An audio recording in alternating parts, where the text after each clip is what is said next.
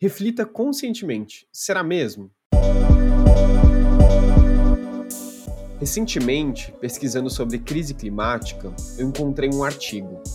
Basicamente, esse artigo diz que quase 80% da população americana acha que é importante tomar alguma ação para combater a crise climática, porém, eles acham que apenas 40% da população concorda com isso. Ou seja, as pessoas elas se importam por um tópico, que no caso aqui é, é crise climática, mas acham que não são maioria. E aí eu fiquei pensando, será que esse comportamento ele se aplica para outros tópicos também?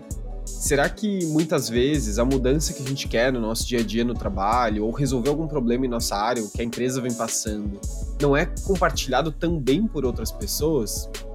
Para mim ficou uma lição. Sempre quando eu achar que apenas eu tô querendo fazer alguma mudança, eu vou repensar.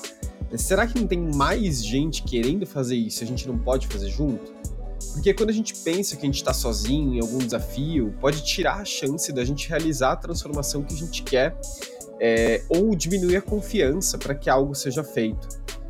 Então, eu sugiro você fazer esse exercício também. Toda vez que você pensar automaticamente que você está sozinho, reflita conscientemente: será mesmo?